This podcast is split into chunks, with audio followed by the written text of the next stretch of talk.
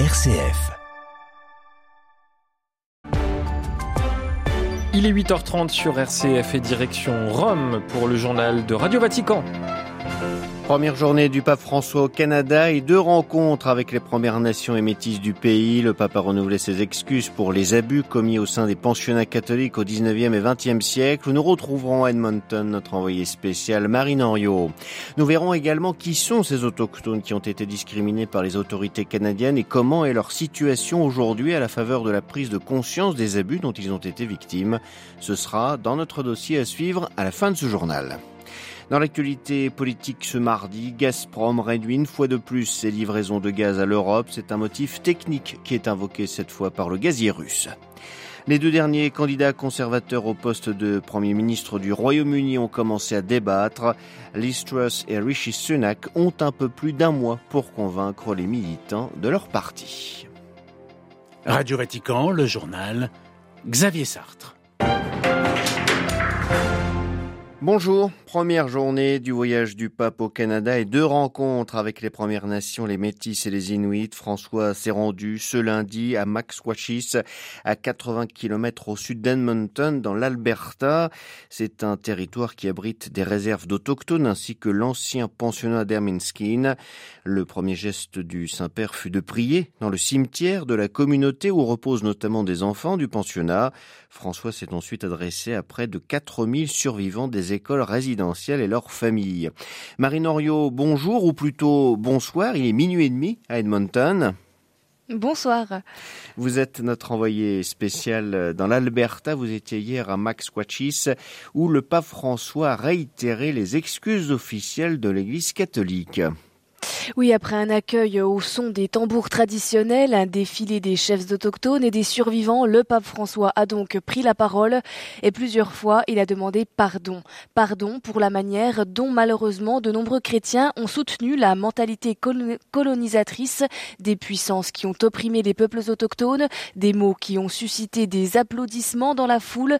Je demande pardon pour la manière dont les membres de l'Église et les communautés religieuses ont coopéré à un système destructeur, même travers leur indifférence, a continué François. Sur place, euh, l'ambiance était lourde, commémorative. On a vu beaucoup de personnes émues, pleurer. Certains survivants m'ont confié qu'il était euh, difficile pour eux d'être là, entourés de prêtres et d'hommes d'église. D'autres estiment que ce ne sont que des mots, mais en effet, comme le pape l'a expliqué, ces excuses ne sont pas un point final, mais une première étape, un point de départ. Chaque survivant hier a reçu euh, ses excuses dans sa chair, et comme le dit Phil Fontaine, l'ancien dirigeant de l'Assemblée des Premières Nations, le premier qui a parlé publiquement des abus dans les pensionnats, c'était en 1990. Chacun est à un stade différent dans sa guérison. On l'écoute.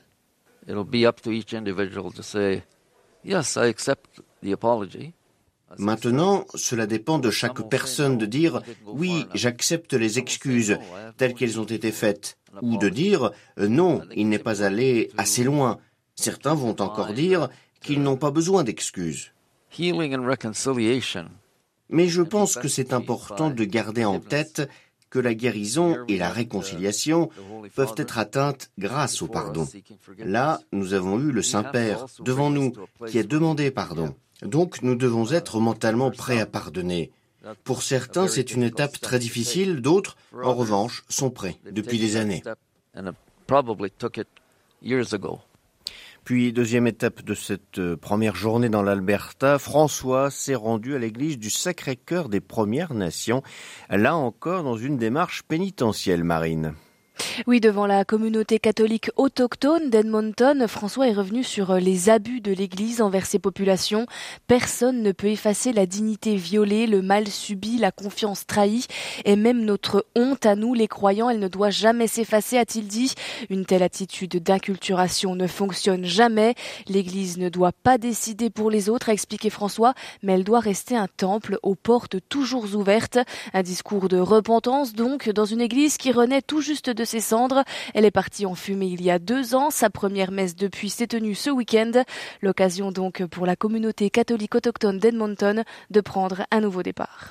Marine Oriot, notre envoyée spéciale à Edmonton, bonne nuit et à demain matin pour nous parler de cette seconde journée au Canada, une seconde journée qui débutera pour le Saint-Père par une messe dans la matinée dans le stade du Commonwealth d'Edmonton et qui se poursuivra en ce jour de la Sainte-Anne au lac Sainte-Anne à 80 km d'Edmonton au lieu de pèlerinage pour les Premières Nations pour la liturgie de la parole. Deux événements à suivre sur notre site internet avec commentaires en français. Ce sera à partir de 18h heure de Rome. Dans l'actualité internationale, dès demain, mercredi, Gazprom réduira 20% des capacités du gazoduc Nord Stream 1, ses livraisons de gaz à destination de l'Europe, une décision dictée, selon le géant gazier russe, par des opérations de maintenance d'une turbine, alors que les Européens accusent Moscou de se servir du gaz comme d'une arme. À Moscou, Jean-Didier Revoix. Moscou a décidé de réduire drastiquement les capacités de son gazoduc Nord Stream. Dès mercredi, ses livraisons de gaz passeront à 33 millions de mètres cubes par jour, soit environ 20% des capacités du gazoduc, contre quelques 40% à l'heure actuelle. La Russie invoque la maintenance d'une turbine de compression du gaz pour justifier cette décision. De son côté, Berlin, premier consommateur de gaz russe en Europe, estime qu'il s'agit d'un prétexte et d'une décision politique pour peser sur les Occidentaux dans le cadre du conflit en Ukraine. Moscou affirme pour sa part que les sanctions occidentales sont à l'origine de problèmes techniques sur l'infrastructure gazière et que l'Europe fait ainsi les frais des mesures qu'elle impose à la Russie. Un dialogue de sourds qui montre que Moscou tient le couteau par le manche. À l'heure où les pays européens doivent faire des réserves de gaz pour l'hiver, la Russie, sans couper complètement les flux gaziers, histoire de faire monter les cours, leur montre qu'ils sont toujours sous sa dépendance. Jean-Didier Revoin, Moscou pour Radio Vatican. Et aujourd'hui, les ministres européens de l'énergie doivent se retrouver à Bruxelles pour une réunion extraordinaire sur la crise des approvisionnements gaziers de l'Union européenne. La course au 10 Downing Street au Royaume-Uni, les deux derniers candidats en lice au sein du Parti conservateur pour le poste de Premier ministre se sont retrouvés hier soir pour leur premier face-à-face télévisé. Les deux ministres du gouvernement de Boris Johnson, Liz Truss et Rishi Sunak ont pu débattre de leur vision du futur du pays. Résumé des échanges à Londres avec Marion Russell. Pendant une heure, les deux candidats se sont affrontés sur leur vision économique, environnementale ou encore sociale pour le Royaume-Uni. Et le débat s'est vite tendu, notamment autour de la question des taxes. Rishi Sunak, l'ancien ministre des Finances, se place depuis le début comme le candidat honnête, celui qui refuse de promettre aux Britanniques une baisse des impôts alors que l'inflation bat des records. Au contraire, son opposante Liz promet, elle, aux Britanniques un allègement des taxes. Les deux candidats se sont renvoyés la balle face à leurs projets radicalement opposés, car même s'ils sont du même parti, les deux candidats se sont illustrés par leurs approches très différentes des grandes réformes à mettre en place au Royaume-Uni. Parmi leurs seuls points de concordance, le renforcement des contrôles aux frontières et le durcissement des conditions d'immigration sur le sol britannique. Alors, à la sortie du débat, difficile de savoir lequel des deux s'est démarqué. Les sondages d'ailleurs placent les deux candidats au coude à coude sur ce point. Il faudra attendre le 5 septembre et le vote des 160 000 membres du Parti conservateur appelés à se prononcer pour connaître le nom du futur Premier ministre du Royaume-Uni. À Londres, Marion Russell pour Radio Vatican.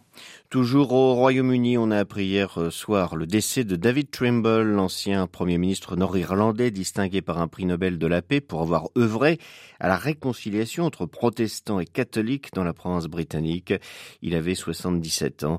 Cet unioniste proche des paramilitaires a contribué à l'accord du vendredi saint avec le catholique John Hume. En France, sixième anniversaire de l'assassinat du père Jacques Hamel par des terroristes de l'organisation de l'État islamique. Une veillée de prière a eu lieu hier en l'église Saint-Étienne dans laquelle il fut tué. Une messe sera célébrée ce matin par l'archevêque de Rouen avant une commémoration civile devant la stèle rappelant son martyr. En Tunisie, victoire quasi certaine du oui au référendum sur la nouvelle constitution voulu par le président Kais Sayed.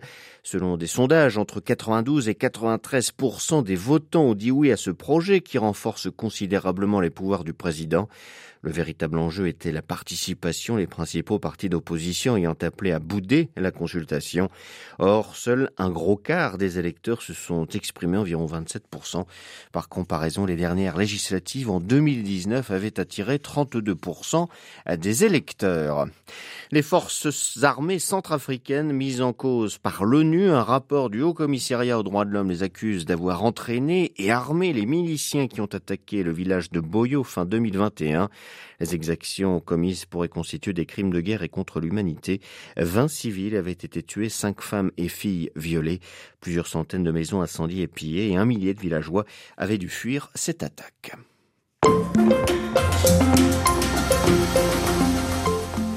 Retour dans notre dossier sur le voyage du pape au Canada et sur les communautés autochtones dispersées à travers le pays. Les personnes autochtones représentent près de 4% des 38 millions de Canadiens, une minorité qui occupait en premier le vaste territoire du pays, deux fois plus grand que tout le continent européen. Pourtant, à partir du 19e siècle, le vote de la loi sur les Indiens en 1876, un texte mis en place pour tuer l'Indien au sein de l'enfant, les populations autochtones furent discriminées dans leur pays. Aujourd'hui, gouvernement et Église au Canada font leur mea culpa. Les textes humiliants de la loi sur les Indiens sont abolis peu à peu. Mais quelle est la place des autochtones dans la société canadienne? Réponse de Jean-François Roussel. Il est chercheur à l'Université de Montréal et spécialiste des cultures autochtones. C'est fondamentalement euh, et de façon structurelle une place de marginalité importante. Euh, c'est pas réparti de la même façon d'une région à l'autre. Par exemple, au Québec, c'est beaucoup moins que ça. Plus on est à l'est du Canada, moins les autochtones sont nombreux. Plus on va vers l'ouest, plus ils sont nombreux. Et c'est au fond lié aux périodes de l'histoire de la colonisation. En même temps, on a des variations d'une région à l'autre. Si on parle de communautés autochtones urbaines, leur situation est généralement euh, bien meilleure que celle des autochtones qui vivent dans des régions reculées où il peut arriver qu'on n'ait même pas d'eau courante. Tandis que, par exemple, la communauté de Wendake, qui est en banlieue de Québec, est une communauté qui va globalement très bien, là, si on la compare avec d'autres communautés. Comment sont perçues les violences qu'ont vécues les Autochtones dans la société canadienne aujourd'hui?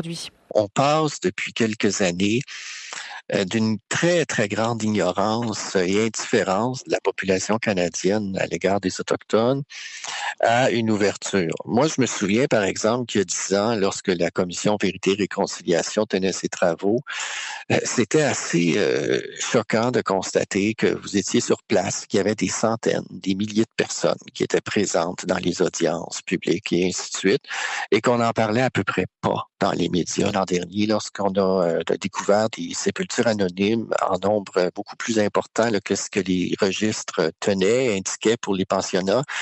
L'indignation a été immense, euh, et non seulement chez les Autochtones, mais dans la population en générale pour beaucoup, ça a été l'occasion d'une prise de conscience. On sait désormais que les traumatismes se transmettent de génération en génération. Quelles sont aujourd'hui les conséquences des maltraitances contre les personnes autochtones? Évidemment, il y a les générations des personnes qui ont été directement affectées, qui ont fréquenté des pensionnats, mais euh, il y a les traumatismes des enfants de ces personnes-là, euh, des frères, des sœurs, évidemment. Et donc, euh, ça peut, ça va amener, par exemple, beaucoup d'Autochtones à décider de couper les ponts avec leur communauté, en fait, puis éventuellement avec leur famille, parce que c'est trop difficile. Des gens qui n'ont jamais compris, euh, alors qui ont fini par comprendre parce que l'histoire est venue au jour à un moment donné, mais qui ne comprenaient pas pourquoi leurs parents démontraient si peu d'amour et euh, ainsi de suite et reproduisaient les traumatismes qu'ils avaient vécus. C'est très difficile de composer avec cette histoire-là, puis avec des, des, des réflexes qu'on ne comprend pas très bien.